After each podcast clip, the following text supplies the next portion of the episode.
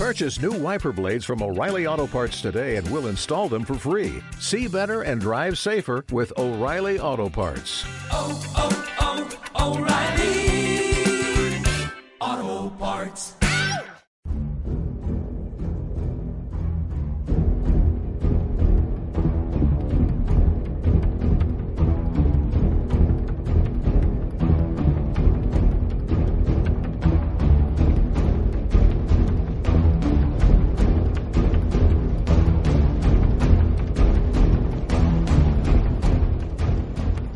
Bienvenidos a todos los amigos y amigas de los castillos, un día más a este espacio de Radio Viajera de El Amigo de los Castillos. Os recordamos que este espacio está realizado por la Asociación Arce. Esta asociación pretende reunir el nombre y la ubicación de aquellos castillos de España que han desaparecido y de aquellos que siguen en pie y que quieren dar a conocer antes de que también desaparezcan.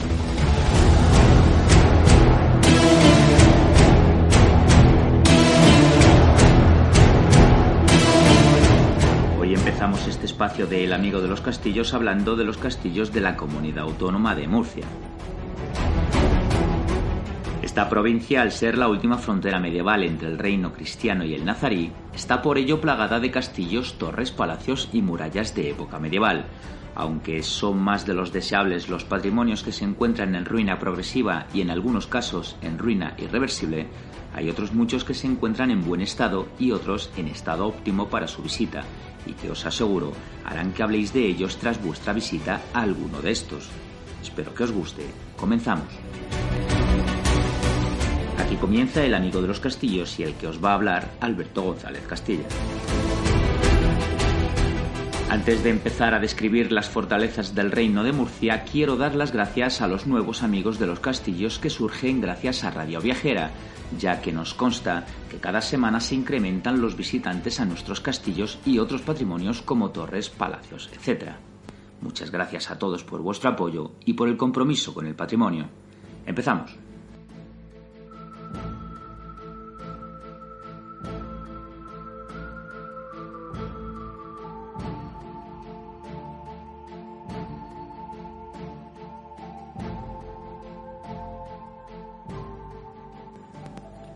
Frente al reino nazarí de Granada, el reino de Murcia se convierte en tierra de frontera en la cual ambos bandos intentan debilitar al contrario. Se erigen fortalezas defensivas en el paisaje entre Lorca y la comarca de los Vélez para marcar los límites de ambos reinos. En medio se extiende una vasta tierra de nadie. El reino de Murcia fue reconquistado por los reyes castellanos. Es el siglo XIII y es el año 1243. Abenhut, último emir de Murcia, firmaba con el rey castellano Fernando III para la capitulación del reino de Murcia el Tratado de Alcaraz. Este documento contenía las condiciones de la sumisión musulmana al protectorado cristiano. Por este tratado, los musulmanes se comprometían a entregar las fortalezas y la mitad de las rentas públicas del reino y por su parte veían aseguradas sus respectivas jurisdicciones y podían mantener propiedades, costumbres y religión. Son muchas las poblaciones murcianas donde existieron y donde existen castillos, torres vigía o torres señoriales ubicados en zonas estratégicas con el fin de defender a la población. Algunos ya solo son ruinas, otros se han convertido en museos y algunos más han sido restaurados y podemos verlos casi tal y como fueron en su día. Para llegar a estos castillos, algunos solo son accesibles a través de unas rutas de senderismo y a otros puede llegarse en vehículo hasta sus pies. Os proponemos una visita a través del tiempo conociendo los castillos de Murcia donde recorreremos los sitios más significativos para entender la evolución de las relaciones que durante 200 años mantuvieron el reino de Murcia y el reino nazarí un viaje por el tiempo para descubrir la última frontera medieval de España. A continuación os describiré algunos de manera escueta para abrir boca.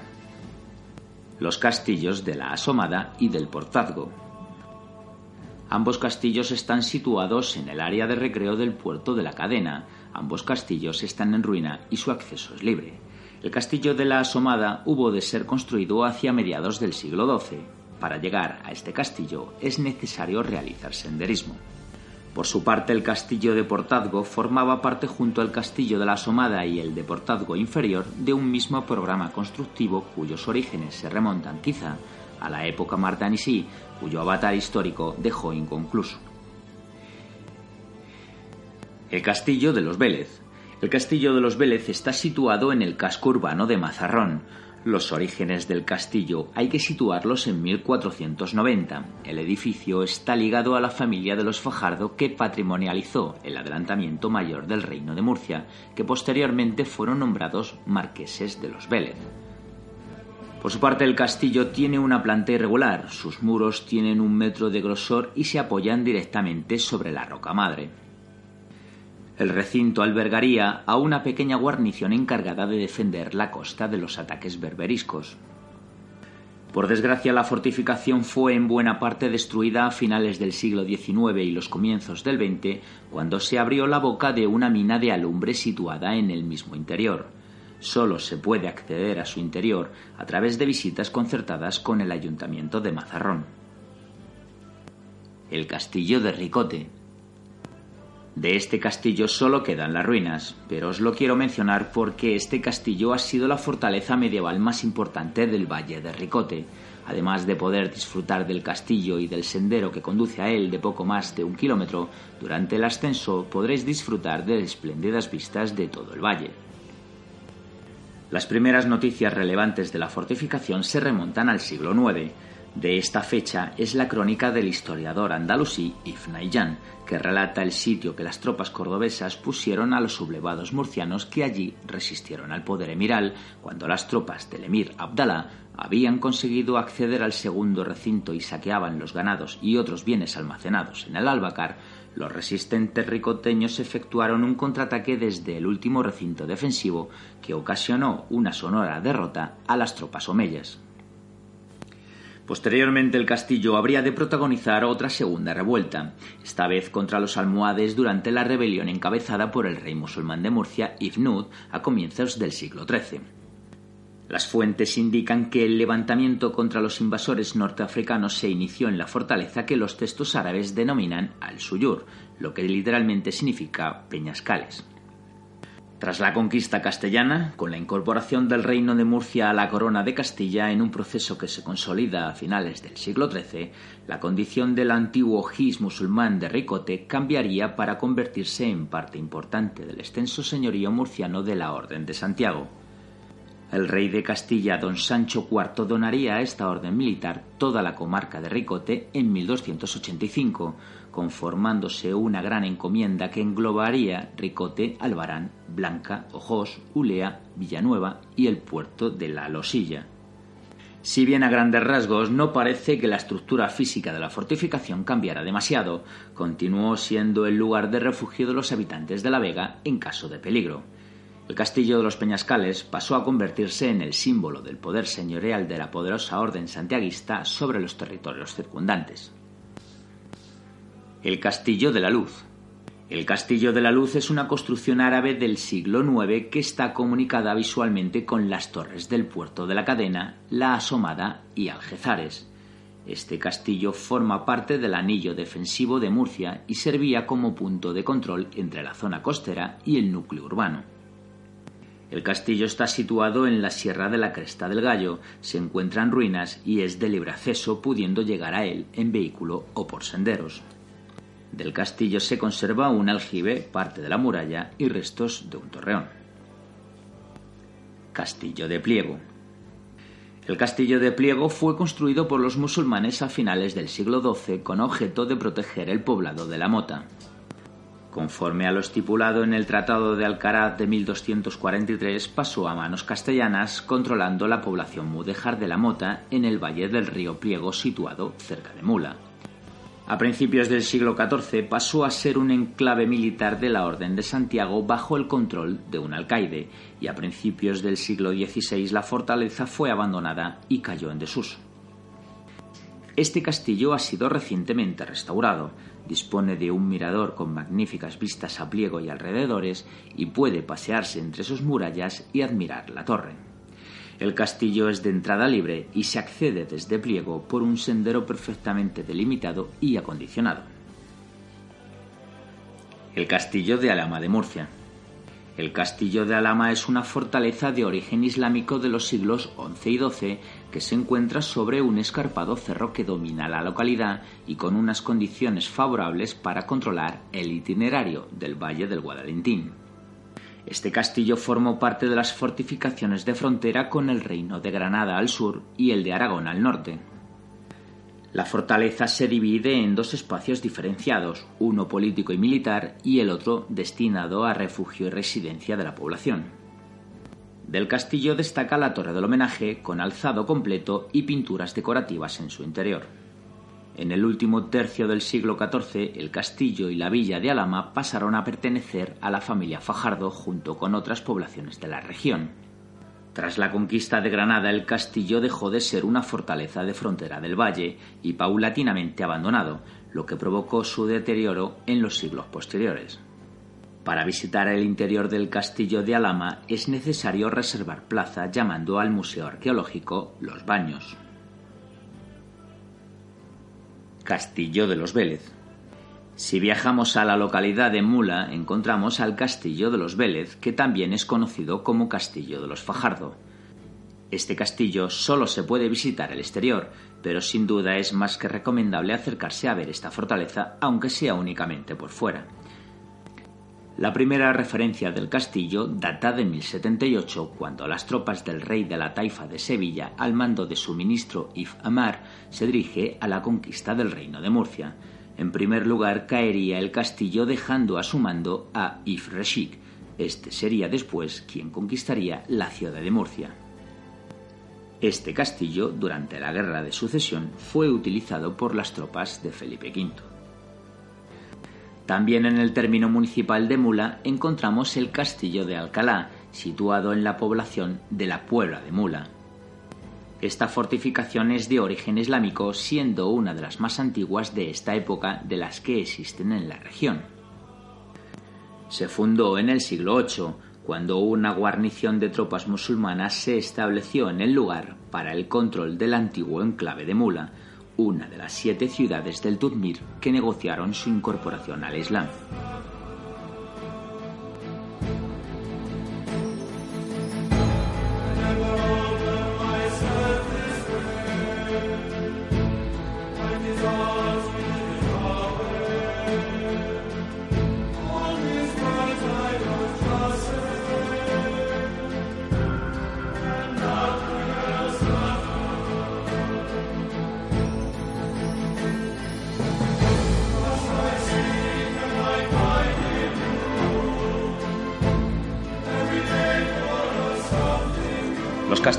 Continuación mencionamos de forma más extensa son considerados como los mejor conservados o los más representativos porque son los más conocidos.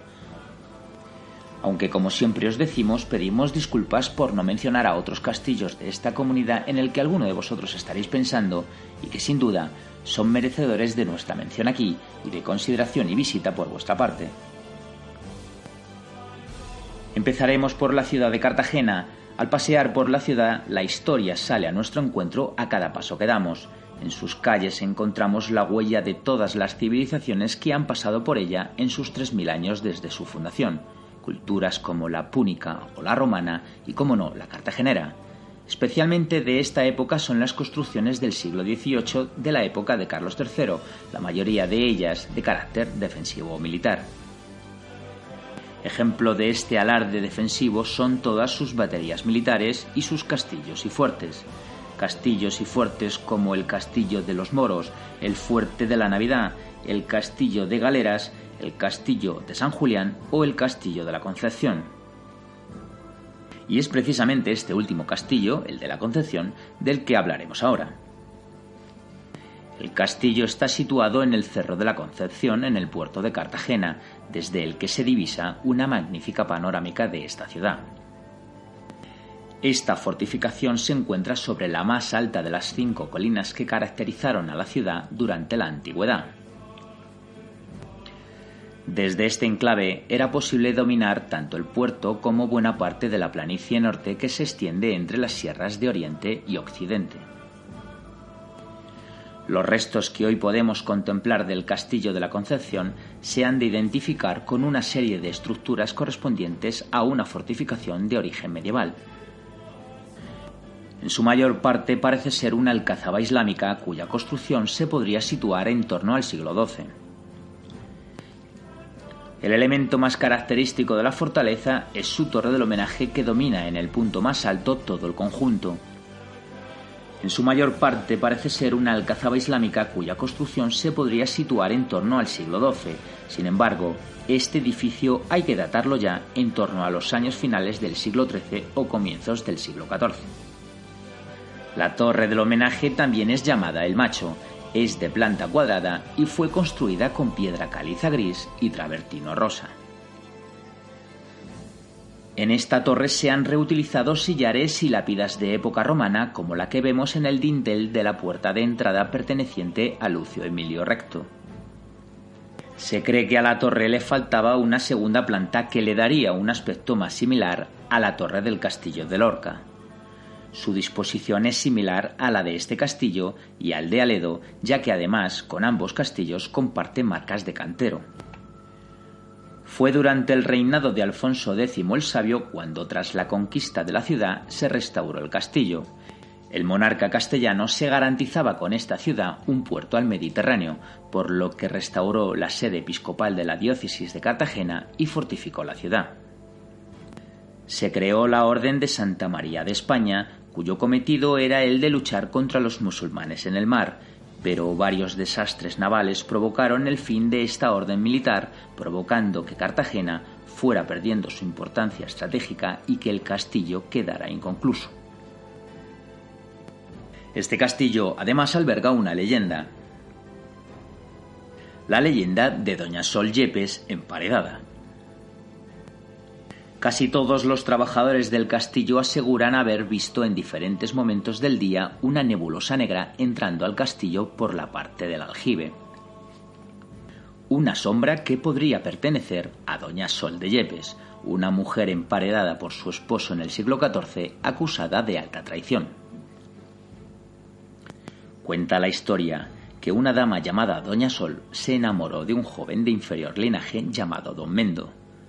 Dada la oposición a estos amores por parte de los padres de la dama, el caballero decidió marchar a la guerra en busca de alguna hazaña que a falta de patrimonio familiar le hiciera merecedor del casamiento con Doña Sol.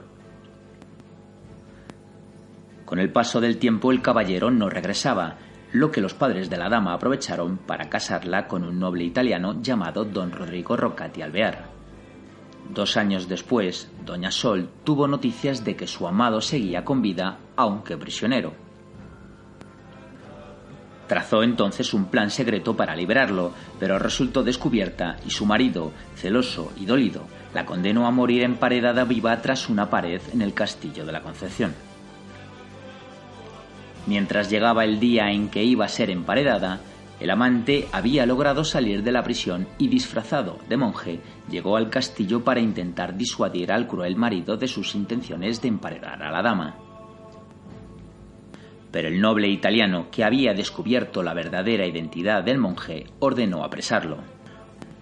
Una vez capturado cogió un clavo y se lo hundió en el pecho, y como pese a la herida continuaba con vida, don Rodrigo mandó a sus hombres que bajaran a don Mendo al subterráneo, lo ahorcaran y se librasen del cuerpo. No contento con esto, relató a su mujer con detalles el trágico final del caballero a la vez que iba colocando piedra sobre piedra hasta emparedarla viva.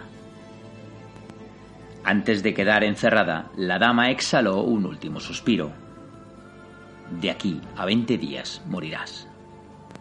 Fueron las últimas palabras de doña Sol de Yepes a su marido, a los 20 días, don Rodrigo caía fulminado sin motivo aparente.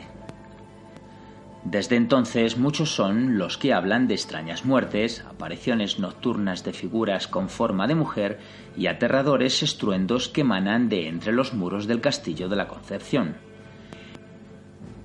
El Castillo de la Concepción, que también es conocido popularmente como el Castillo de los Patos, alberga en la Torre del Homenaje y en diferentes estancias de este castillo del siglo XIII un centro de interpretación de la historia de Cartagena que consta de diversos elementos que conjugan saber y entretenimiento a través de una avanzada tecnología.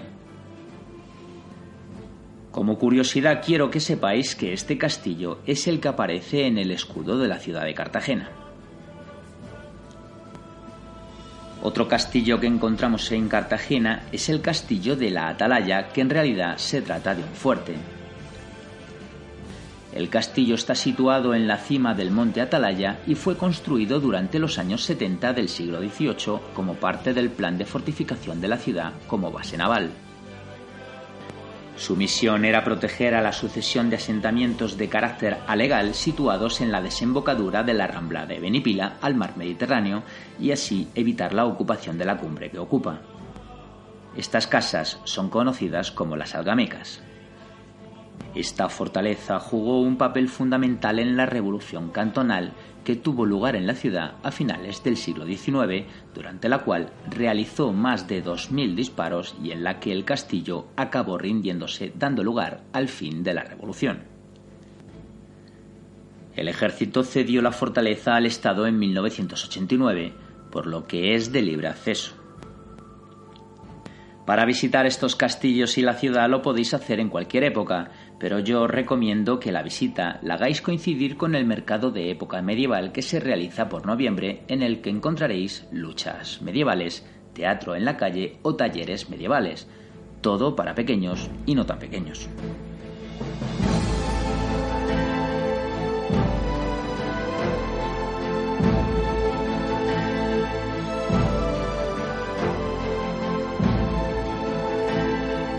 Os trasladamos a la Murcia de Serranía y mucho más agreste y vamos a la ilustre villa de Moratalla para describir su castillo.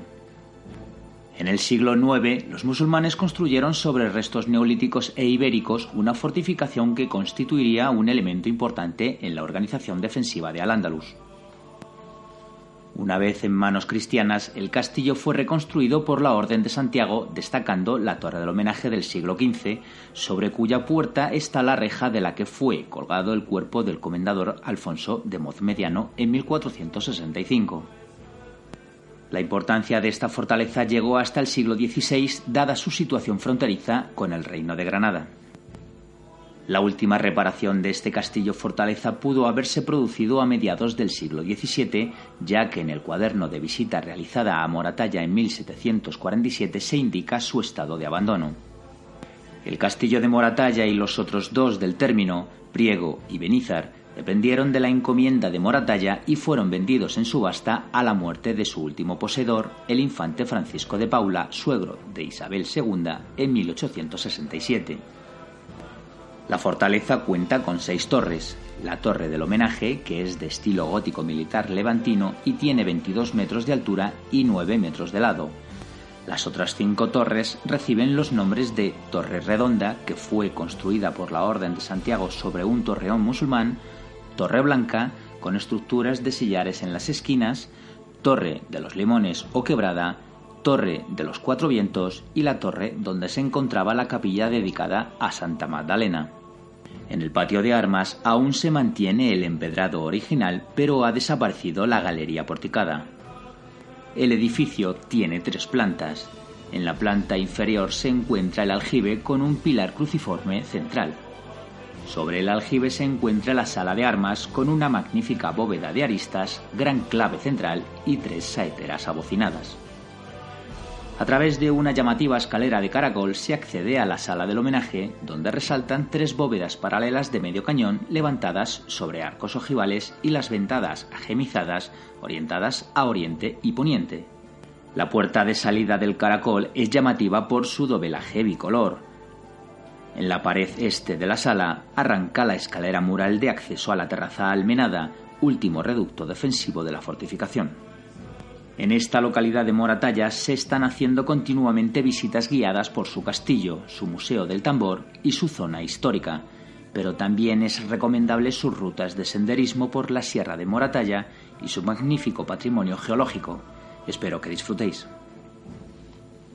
Nos trasladamos a San Juan de las Águilas para hablar de su magnífico castillo. El castillo de San Juan de las Águilas data del siglo XVIII, aunque sus orígenes se remontan a la época cartaginense. Las primeras noticias que nos han llegado de esta época proceden del geógrafo árabe al-Bakri, que reconoce el sitio de Águilas como fondeadero o puerto de la ciudad de Lorca. Un siglo después, al-Idrisi cita en su itinerario el Hins, que es el nombre que los árabes denominan a una torre fortaleza. A partir de mediados del siglo XIII, tras la conquista castellana y hasta el siglo XVI, se produce un abandono del territorio aguileno debido a la cercanía de la frontera granadina y la lejanía de Lorca. Así lo demuestran noticias como un documento de Alfonso X que traza los límites del obispado de Cartagena en un lugar denominado Pena Áquila del año 1266 y otro texto de época de Juan II de Castilla del año 1428 que cita la Peña Águila como espacio donde anidan los halcones. En 1476, Fernando el Católico ordena al concejo lorquino que se destruya la obra existente en el cerro, la cual posiblemente se trataría de las ruinas del Hinz. Tras la toma de Granada en 1492, la amenaza corsaria se intensificará. La incomunicación con respecto al interior y la cercanía de las bases berberiscas norteafricanas prolongan la situación de abandono de la zona. Al estar desguarnecida, la costa es utilizada por los piratas para refugiarse en eventuales temporales, hacer aguadas y abastecerse de víveres con total impunidad. Esta situación se mantendrá especialmente durante el siglo XVI, momento en que este territorio está bajo la jurisdicción del Marqués de los Vélez. Para proteger todo este tramo litoral frecuentado por los piratas para abastecerse de agua, surge la necesidad de erigir la Torre de Cope, obra terminada en 1573. En este contexto y dentro de su política de blindaje de las costas mediterráneas frente a la piratería turca y berberisca y ante los eventuales conflictos con los holandeses e ingleses, Felipe II favorece la construcción de otras torres de vigilancia como son la de San Juan y la de la Zoya en Mazarrón, que las dota de soldados para que las defiendan y para que avisen a la población de un ataque para que se guarezcan. Poco después de la construcción de la Torre de Cope, se construye la Torre de San Juan en 1579. Este baluarte era de planta hexagonal con base en escarpa y con la puerta a cierta altura, por lo que el acceso al interior se debía de hacer mediante una escalera de cuerda. La guarnición de esta torre estaba compuesta por un cabo y tres soldados con la misión principal de vigilar el tramo costero. Debido a diversos enfrentamientos, no sabemos si contra la piratería o contra la flota británica, en 1751 cayeron dos lienzos de la torre que obligó a la guarnición a abandonar su puesto con una cuerda. Este incidente motivaría la construcción de una nueva fortaleza concluida en 1756. Las partes de las que está formado el castillo de San Juan de las Águilas son varias. Las habitaciones del gobernador, construidas en una remodelación anterior a 1785. En esta batería también había habitaciones para los artilleros de guardia y un almacén para la pólvora. La batería de San Pedro, donde existían plataformas para los cañones que defendían la entrada a la bahía.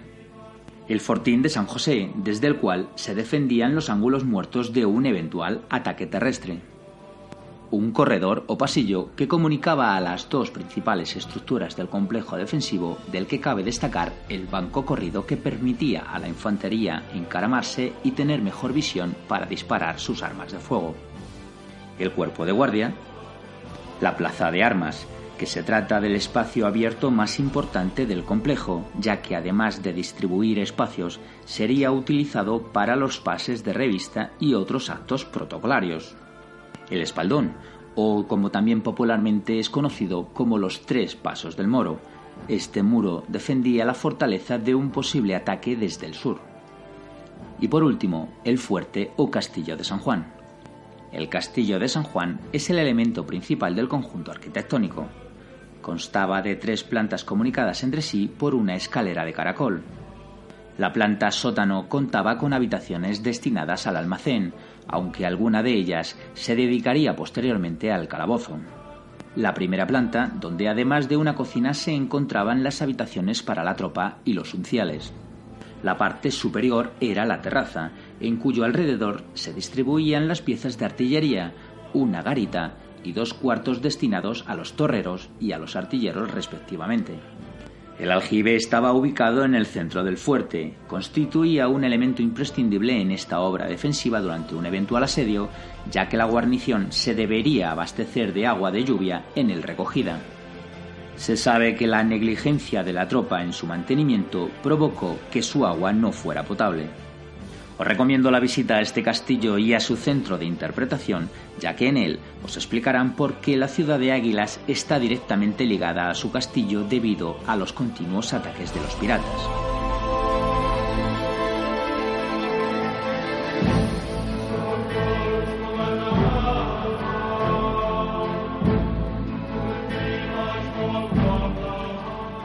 Combatir las incursiones procedentes de la frontera granadina, todo el territorio murciano y especialmente el territorio lorquino, incluida la propia ciudad de Lorca, es reforzada con fortalezas para contener este avance.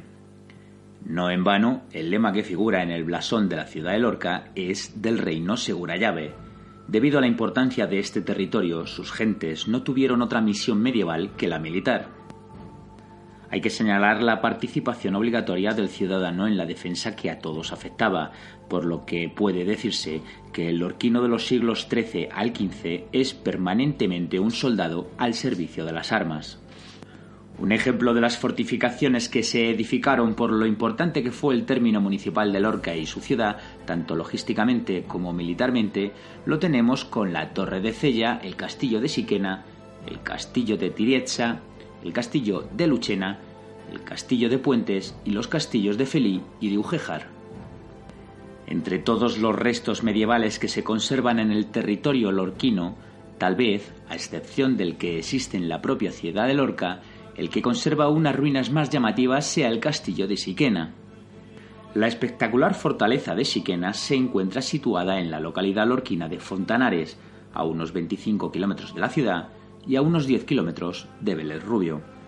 El castillo se construyó en una pequeña elevación montañosa de las estribaciones meridionales de la Sierra de Gigante, muy cercana al cauce del río Corneros. El cabezo, pese a su escasa altitud, se alza controlando perfectamente su entorno inmediato, dominando todo el valle. Desde lo alto de sus adarves se enlaza visualmente con las fortalezas de Tiriesa, Puentes, Vélez Blanco y Vélez Rubio. Se trata de una de las fortificaciones más singulares de la región de Murcia. Es de origen islámico y fue conquistada por las tropas del adelantado mayor Alonso Yánez Fajardo en 1433, convirtiéndose entonces en la más pura vanguardia fronteriza frente al reino nazarí de Granada. Su privilegio de homicianos la caracterizó durante todo el siglo XV, pues allí redimían determinadas penas algunos delincuentes castellanos. Tras pasar a manos del marqués de Villena, el castillo se vio afectado por las maniobras políticas de los poderes territoriales del antiguo reino de Murcia, hasta su destrucción por las huestes del marqués de los Vélez, aprovechando las revueltas de comunidades de 1520. La planificación tecnológica de la época, como en otras fortalezas, dividió el recinto en dos, escalonando el conjunto del edificio. Uno de estos recintos estaba en la parte superior, donde más fácil era la defensa y que resultaría el último reducto de la resistencia. El otro estaba adosado a este y era de mayor extensión, que se extiende por lo más alto del monte defendiendo la fortaleza propiamente dicha. El recinto superior tiene una planta ligeramente triangular. Los muros estuvieron flanqueados con torres de planta cuadrada y una planta semicircular, el acceso aparece situado en el frente norte, protegido por una torre. Aquí se acumulan diferentes estructuras de distintas cronologías. Las más antiguas parecen corresponder a las construidas en tapial como el arranque de un torreón o un pequeño aljibe. Al parecer, en un momento posterior, este espacio fue reconstruido utilizando ya mampostería trabada con argamasa de cal. El recinto inferior, la fortaleza en sí, presenta también una estructura compuesta por muros y torreones cuyo grosor llega en algunos casos casi a los dos metros de espesor. Es aquí donde en la construcción se utilizó ampliamente el tapial de tierra mezclada con cal, dándole un aspecto muy característico. Las torres de la fortaleza presentan un aspecto más o menos homogéneo, una estructura de planta cuadrada distribuida en tres pisos de unos 3 metros de altura cada una y cubiertas abovedadas. La ocupación del lugar parece remontarse a tiempos remotos con indicios materiales desde el Neolítico. No obstante, el significado histórico actual de Siquena data de época islámica, cuando quizá hacia el siglo X comienza a asentarse población en las terrazas aluviales del valle del río Corneros. La incorporación del reino de Murcia a la corona de Castilla a mediados del siglo XIII convirtió a esta zona en parte de un gran espacio fronterizo y en un permanente estado bélico más o menos explícito. Tras unos primeros momentos de indeterminación, las fortalezas de Siquena y Tirietza pasaron a manos granadinas. El linde de los dos reinos se configuró como un espacio despoblado, una tierra de nadie, que marcaba la separación entre dos estados potencialmente hostiles, Granada y Castilla. En el término municipal de Lorca encontramos también a los restos del castillo de la Alquería de Beas, que se encuentran en un terreno de difícil acceso por lo escarpado de su acceso. El castillo se encuentra próximo a la localidad de Aguaderas, en Lorca. El castillo de Aguaderas es de época islámico medieval y se trata de un hinch. La construcción de este castillo fue entre los siglos XII y XIII esta fortificación de origen islámico controlaba militar y administrativamente este distrito rural. El sistema constructivo de la fortaleza es a base de tapial y mampostería y se conservan algunas de sus estructuras originales como los restos de la puerta de acceso en codo, los restos de muros y arranques de torres, destacando entre esos restos un aljibe, restos de un torreón principal de planta rectangular y restos de otra estancia, ubicados todos ellos en la zona más alta del cerro. La torre es de mampostería con mortero de cal y está formada por tres muros de medio metro de anchura. Junto a la torre se conserva un aljibe de planta rectangular y los restos de la bóveda de cañón con la que fue cubierto. Al suroeste del recinto hay restos de otro espacio del que solo se ven en superficie dos muros unidos, el oriental de dos metros de longitud y el meridional de algo más de un metro treinta, ambos con un grosor de medio metro. El entorno de protección del yacimiento integra también un asentamiento romano de época alto imperial de los siglos I y II, que se extiende por terrenos aterrazados al pie de la fortaleza. Hablamos ahora, como no, del castillo de la ciudad de Lorca. Lorca ha sido durante más de 200 años frontera entre el Reino de Castilla y el Reino de Granada. El castillo de Lorca también es conocido como la Fortificación del Sol. Aunque se trata de una fortaleza de origen árabe, con el paso del tiempo se ha convertido en símbolo de la arquitectura defensiva de frontera de la época medieval. El castillo de Lorca es de forma alargada y su planta es poligonal. Uno de los aspectos más representativos de esta construcción son sus torres, la Torre del Espolón y la Torre Alfonsina. Ambas torres fueron mandadas construir por Alfonso X tras las capitulaciones de 1244 y las murallas son los elementos más sobresalientes. La torre alfonsina sustituyó a un torreón musulmán de menores proporciones. Está construida en la parte central y más alta del cerro del castillo como torre del homenaje y símbolo del poder castellano. El interior está formado por tres plantas cubiertas con bóvedas de ladrillo que se apoyan en un gran pilar central. El último piso recibe luz por cuatro ventanas que han perdido el parte luz. En la cara orientada al este se encuentra la pequeña puerta de acceso y el hueco de la posible lápida fundacional. En la actualidad, la alcazaba denominada la Fortaleza del Sol se ha convertido en un espacio temático cultural que tras un proceso de restauración y de adecuación permite la visita de todos los públicos a través de exposiciones, escenas de historia en vivo, talleres, espacios infantiles, etc. Espero que no os perdáis estos y otros castillos del territorio lorquino. Espero que os gusten.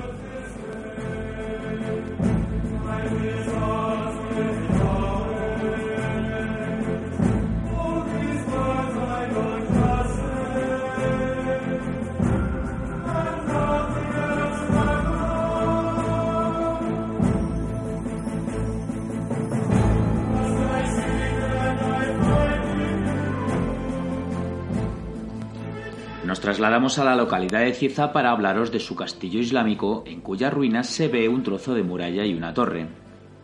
A este castillo se accede libremente desde el núcleo de la ciudad. En 1272, el rey Alfonso X el Sabio tenía un gran interés en repoblar las tierras abandonadas. Se realizó esto en el llano por la inadecuada situación del poblado situado en el cerro del castillo para atender los cultivos de la huerta. Las casas diseminadas por la huerta y abandonadas por los musulmanes debieron ser suficientes para acoger la escasa población recién llegada. Los emigrantes eran especialmente de Castilla, Aragón y Cataluña.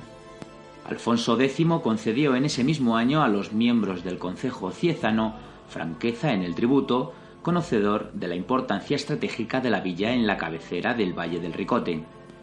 La reutilización cristiana del castillo está documentada también por el hallazgo de una moneda de Alfonso X el Sabio, tres de Fernando IV y una dudosa de Enrique II.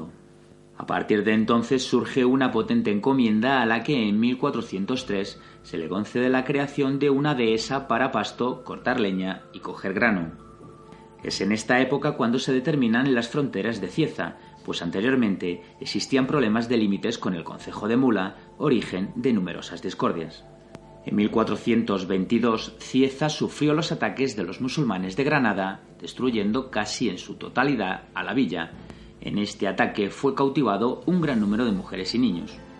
Estos fueron encerrados en Granada en las mazmorras que existen entre las Torres Bermeja y la de los Mártires, junto a la loma que baja al Campo del Príncipe. Desde entonces aquellas mazmorras se llamaron el Corral de Cieza. Parte de estos cautivos fueron rescatados posteriormente volviendo estos a sus haciendas. En 1457 Enrique IV, aterrorizado por el enorme poder de la Orden de Santiago, ordenó la completa destrucción del castillo, símbolo de poder que esta orden ostentaba. El rey de Granada, conocedor de la seguridad y confianza en la que se encontraban los vecinos de Cieza por la protección de las ciudades de Lorca y Segura de la Sierra, penetra en Murcia por Caravaca, atacando Cieza la mañana del domingo de resurrección del 7 de abril de 1477. Los contingentes con los que efectuó el ataque eran de 30.000 peones y 4.000 a caballo, entrando en la ciudad por el puente que cruzaba el Segura. Este hecho histórico está repleto de relatos milagreros y leyendas, como el de una mujer muda que viendo a los moros que atacaban, echó a correr hacia la pequeña ermita de San Bartolomé y ante el estupor de los allí reunidos gritó Moros vienen. Los ciezanos que esperaron en el puente a los musulmanes fueron todos aniquilados. De ahí la leyenda del escudo de Cieza. Por pasar la puente nos dieron muerte. Esta hazaña heroica no evitó que Abdul quemara la villa, haciendo numerosos prisioneros y matando a más de 80 de los 140 habitantes con los que contaba la villa. El territorio quedó prácticamente despoblado. No obstante, los supervivientes reedificaron en 1491 la ciudad con defensas y torres. Excavaciones en el casco urbano de Cieza descubrieron esta fortaleza, era de planta cuadrangular provista de cuatro torreones y sus cimientos alcanzaban dos metros de altura. Los años que transcurrieron tras el ataque de los musulmanes de Granada fueron muy desdichados para los ciezanos. Los pocos que sobrevivieron se dedicaron a la ayuda de los caballeros. Cieza era como un guiñapo miserable sujeta al duro yugo del vasallaje de la Orden de Santiago que la ofrecían en usufructo a tal o cual caballero para que la tratasen como tierra de provisión de sus explotaciones inmoderadas. Cieza no tenía voto en las cortes, pues hablaba Murcia en su nombre, estaba sujeta a la justicia de Caravaca. El cabildo no era ciertamente representación genuina de los vecinos, pues el alcaide y alférez eran nombrados por el capítulo de la Orden de Santiago. El almotacén lo elegía Murcia y el corregidor Caravaca, siendo en esta ciudad donde se resolvían las cuestiones de justicia que excediesen de 10.000 maravedíes.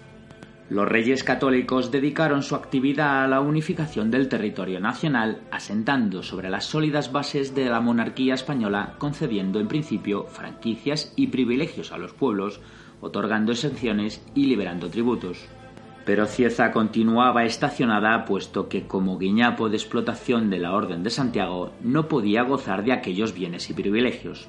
No obstante, los reyes católicos consiguieron, con mercedes y en otros casos con amenazas, que las órdenes militares se incorporasen a la corona.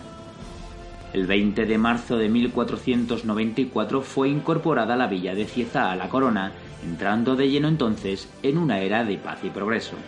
Del interior de la fortaleza pueden distinguirse dos recintos principales. El recinto superior que se encuentra en la parte noreste y conserva una torre cuadrada franqueada por dos gruesos lienzos de muralla que forman ángulo recto y delimitan parcialmente este recinto. La torre, construida a base de sólido tapial, tenía originalmente su base maciza para otorgarle solidez. Por encima de la solera se levantaban al menos dos plantas superpuestas teniendo la superior un suelo de madera. La planta inferior tiene una estrecha saetera, mientras que la segunda tenía al menos tres grandes ventanales que hoy se conservan solamente en su parte inferior. Por semejanzas con ejemplos posteriores mejor conocidos, se supone que la torre se debía cubrir con un tejado para librar de las inclemencias meteorológicas al cuerpo de guardia. El recinto inferior, que posiblemente se tratase de una albacara, es mucho más amplio que el anterior, sus defensas de mampostería se adaptan al terreno siguiendo todas sus irregularidades. Los sectores más vulnerables aparecen fortificados mientras que los escarpes rocosos son utilizados como defensas naturales, prescindiéndose en estos casos de toda construcción en el frente noreste, donde apenas existe construcción alguna, dado que es aquí donde mejores defensas naturales existen. Por el contrario, el costado sureste es el que representa las construcciones defensivas de mayor importancia. En el interior de la albacara y adosado a la muralla existe un amplio aljibe de tapial subdividido en tres sectores. Igualmente adosado al muro del recinto pero proyectándose hacia la zona meridional de la Medina, existe otro torreón de planta cuadrangular del que tan solo se conserva su planta. Es interesante mencionar la existencia de un lienzo de muralla que se desarrolla en el interior de la Medina durante unos 150 metros desde la base de la Alcazaba hacia el este, que se interpreta como un resto residual de un momento de fortificación anterior al de máximo desarrollo de la Medina.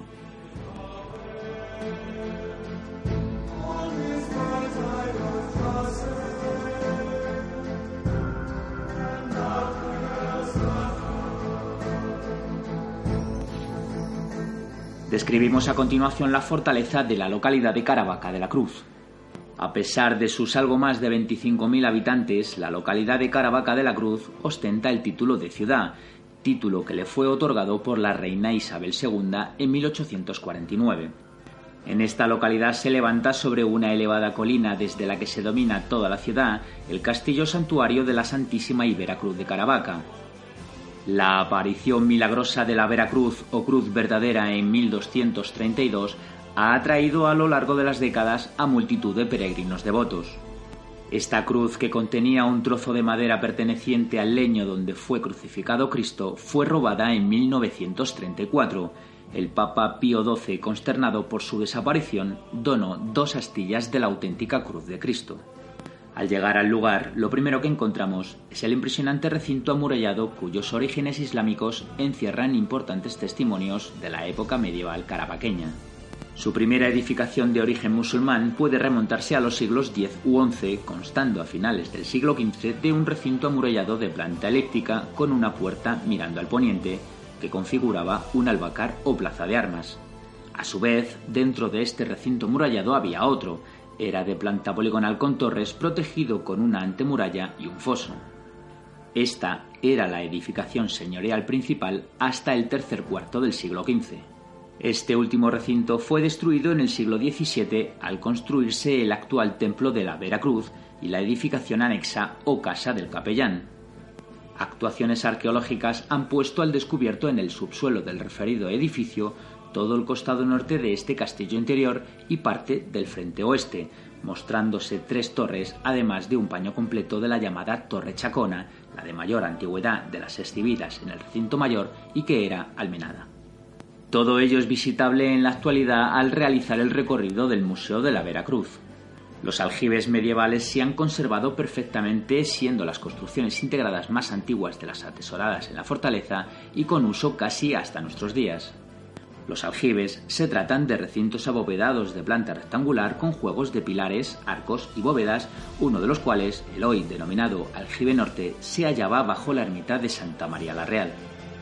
Su misión, conjuntamente con un tercero existente en el recinto amurallado interior, era la de acumular agua de lluvia y abastecer a las guarniciones de la fortaleza en situaciones normales y en previsibles asedios.